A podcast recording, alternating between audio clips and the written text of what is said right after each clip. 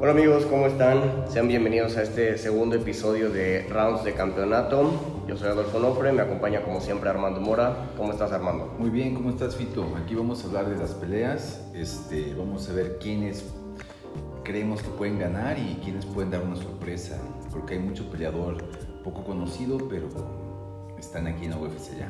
Sí, generalmente estos eventos son los que pueden llegar a dar la sorpresa, son generalmente entretenidos, peleadores que buscan hacerse de un nombre y causar una muy buena primera impresión dentro de, la organización. Entonces, este, bueno, la primera pelea arrancamos en peso pluma, Salal contra Topuria. Eh, ambos peleadores todavía debajo de los 25 años, así que muy jóvenes y noqueadores los dos. Mi pick para esta pelea es Topuria, va 8-0 con tan solo 23 años. Sus últimas 7 victorias han sido por sumisión y su última pelea, cabe resaltarlo, la ganó por nocaut. Es su primera pelea dentro del UFC. ¿Tú, Armando? Pues yo estoy de acuerdo contigo, este, le vamos a, para que continúe su récord de invicto y pues a ver qué sorpresas nos trae a futuro. Correcto, lo recibe Salal, eh, tiene ya tres peleas dentro del UFC, entonces ambos estamos de acuerdo que el novato va a dar la sorpresa aquí. Entonces, segunda pelea sería Aspinal contra Baudot en peso pesado. Generalmente estos combates terminan en knockout, no pasan del segundo round, así que pues probablemente este pick sea bastante fácil, Armando. ¿Tú con quién irías? La verdad no, no, no, no me inclino por nadie tan, tan fácil, pero yo creo que va a terminar en knockout. Sí, pues sería este, una suposición bastante válida. Eh, Baudot, de sus últimas nueve peleas, ha ganado ocho, todas por nocaut. Y Aspinal lleva cuatro victorias al hilo. Su última pelea igual la ganó por nocaut, así que tiene muchísimo poder en los puños. Su única derrota ha sido por la vía de la decisión. Entonces yo creo que me podría inclinar por Baudot. Ambos tienen un récord muy parecido, entonces...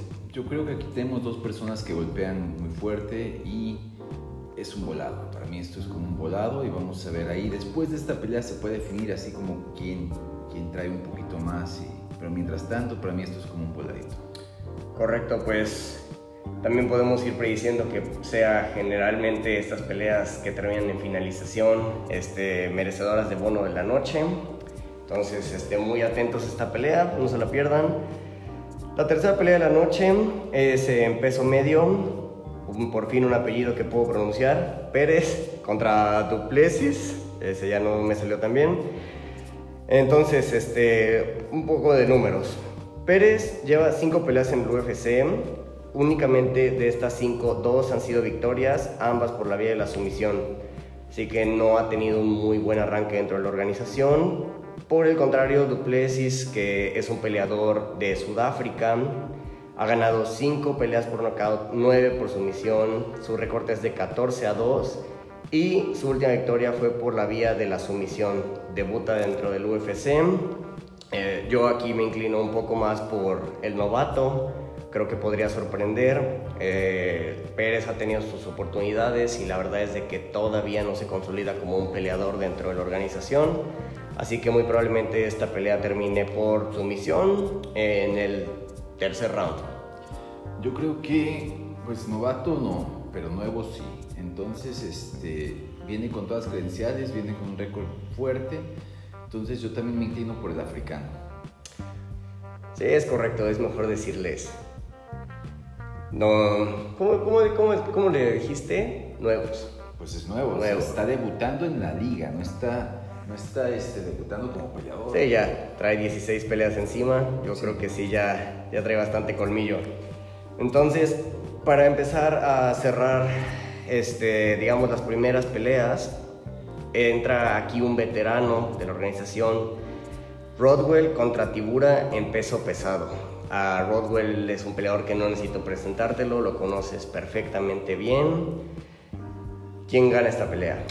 Pues yo me inclino por Rothwell. O sea, Rothwell es un peleador que ha sorprendido ganándole a nombres importantes, a peleadores muy fuertes, a, que, a gente que la gente creía ahora sí que, que iba a ser noqueado él y terminó noqueando, ¿no? Es un peleador que pega durísimo y tiene sumisiones muy pues, muy importante, o sea, sometió a Josh Barnett y Josh Barnett no, no cualquiera lo somete, ¿no? Entonces puede sorprender en el piso, puede sorprender arriba, o sea, es un peleador muy completo. Entonces yo me inclino por él. Sí, Rodwell es un veterano ya de 50 peleas, es un número enorme, de las cuales, y esta es una estadística importantísima, 28 han sido por la vía del knockout, así que muchísimo poder en los puños. Tiene una racha de dos victorias activas y había perdido anteriormente tres peleas al hilo, todas por decisión unánime, así que es un peleador que si se va a la distancia, si no logra finalizar en los primeros rounds, es muy probable que pierda. Yo aquí no tengo un ganador eh, muy claro, pero creo que me inclinaré más por pues esa experiencia de Rodwell y confiar en que también puede noquear en, en el primer o segundo round antes de que se le acabe el gas en el tanque, ¿no? Eh, entonces, bueno, cerramos con esa pelea ya este, las primeras de la noche y nos vamos a las coestelares. Aquí vamos a ahondar un poco más en el tema. Entonces, la coestelar es Barbosa contra Mirkani. Yo creo que es una, una pelea interesante, es una pelea que va a ser, probablemente puede ser pelea de la noche. Barbosa es un peleador este, que luce mucho porque tiene un striking muy pulido, tira muchos codazos, rodillazos, patea súper bien y la gente le gusta verlo pelear, ¿no? Este, él es como lo que llamamos un gatekeeper, es decir, alguien que está ahí y si le ganas a Barbosa es porque puede ser algo, puedes tal vez contender por el título él lleva ya 10 años en esta organización de UFC y nunca ha peleado por un título. Sin embargo, siempre está en el top. Y siempre está ganando y siempre está haciendo grandes peleas y solamente ha perdido con gente importante, ¿no? Cabe resaltar que él ha perdido sus últimas tres peleas, ¿no? Entonces no viene buena racha, pero sigue siendo un peleador muy contundente. Mientras que el otro, que es difícil pronunciar su nombre, ¿cómo se pronuncia, Pito? Amirkani. Amirkani él lleva un récord de 16-4, este, me parece que es de Finlandia. Sí. Y él es un experto en lucha y, su misión más que nada, ¿no? Este, entonces aquí vamos a ver el típico encuentro de alguien que quiere ir a la lona y alguien que quiere estar peleando arriba, ¿no? Entonces quien imponga su juego va a ganar.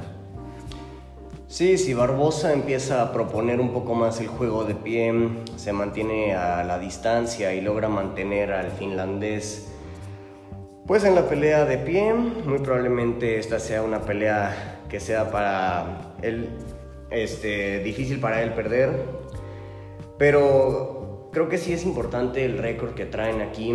Eh, a los peleadores les pega normalmente mucho en la cuestión psicológica el haber perdido ya tres peleas al hilo. De hecho, se habla mucho que dentro del UFC hay una regla no escrita de perder cinco peleas al hilo, inclusive en ocasiones son únicamente tres para peleadores pues, que apenas van comenzando dentro de la organización. Es una pelea muy importante para Barbosa. Yo creo que tiene bastante para, para proponer en este combate, pero Siento que las sumisiones y la lucha Mirkani van a superarlo, o por lo menos es lo que, lo que parece, lo que indican los números. Mirkani de sus últimas seis peleas ha ganado cuatro, y el único que lo ha podido finalizar es Shane Burgos, que es un muy buen peleador, trae mucho poder en los puños.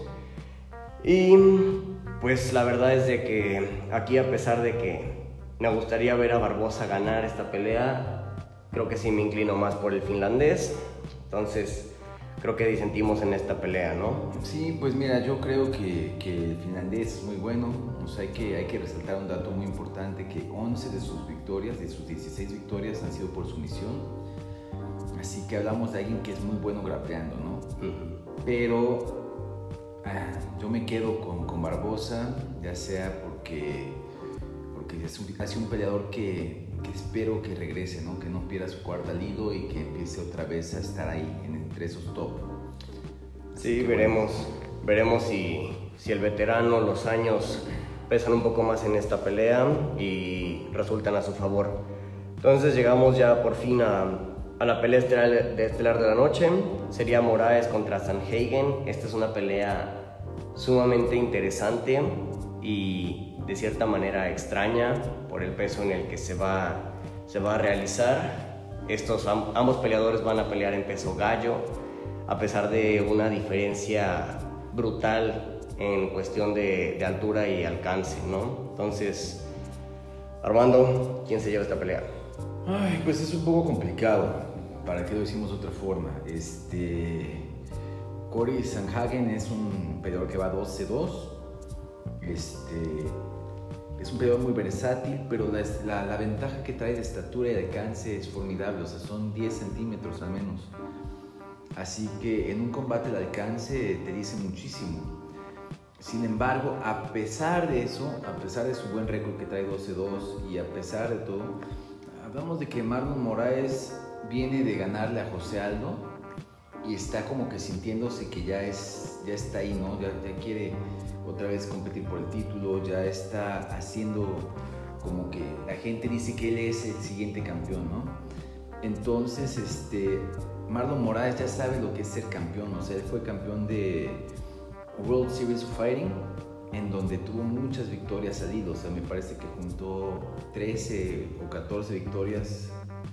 Entonces, hablamos de un peleador muy experimentado, o sea, 23-6 es su récord, y es un especialista más que nada en combate de pie. Así que, a pesar de la, de la altura, a pesar del alcance, a pesar de todo eso que, que parece estar en contra de Moraes, yo le voy a Moraes. Sí, pues esté viendo un poco los, los números, su récord y sobre todo también las personas contra las que ha peleado últimamente, pues Moraes tiene unas credenciales un poco más, ¿cómo podríamos decirlo? Más pesadas dentro, dentro de la organización. Este ya se ha enfrentado con personas de alto calibre dentro del UFC. Con Henry Sejudo. Sí, que de hecho es lo que iba a mencionar. Las últimas seis peleas uh, ha ganado cinco y su última derrota fue precisamente contra Henry Sejudo, que lo pueden querer o lo pueden odiar, pero la verdad es de que Sejudo es un peleador top dentro de la organización. Y bueno, también ya está más que probado con esa guerra que se aventó contra José Aldo en diciembre pasado, me parece ser. Entonces ya es casi un año de aquella pelea y sin embargo siguen hablando de ella. Demostró muchísimo, este, muchas personas creían que José lo iba a noquear, que se lo iba a llevar de calle con, con este, su Muay Thai y sin embargo termina ganando una decisión dividida importantísima en su carrera yo creo que a pesar de que Sanhagen ha estado muy activo últimamente, también cabe resaltar que de sus últimas nueve peleas, ocho han sido victorias. Creo que Moraes tiene las de ganar en esta pelea. La verdad es de que me gustaría mucho verlo competir por el título dentro del UFC. Me gustaría verlo enfrentar a las grandes personalidades de su categoría. Entonces creo que vamos con, con Moraes en esta última pelea. Bueno, estas fueron nuestras predicciones. Esperamos les haya gustado, les los hayamos podido ayudar a aquellos que van a apostar o van a, a verlas, a ver si están de acuerdo con nosotros. Este, visiten la página, ¿cuál es la página, Fito? Es arroba zona de gol.mx en Facebook. Este, ahí tenemos ligado también nuestro, nuestra cuenta de Twitter, donde publicaremos todo el play-by-play del evento, todos los resultados, todos los, los momentos importantes, este, fotos y videos. Entonces asegúrense de seguirnos y nos estamos viendo el siguiente sábado. Muchas gracias por acompañarnos. Hasta luego. Hasta luego.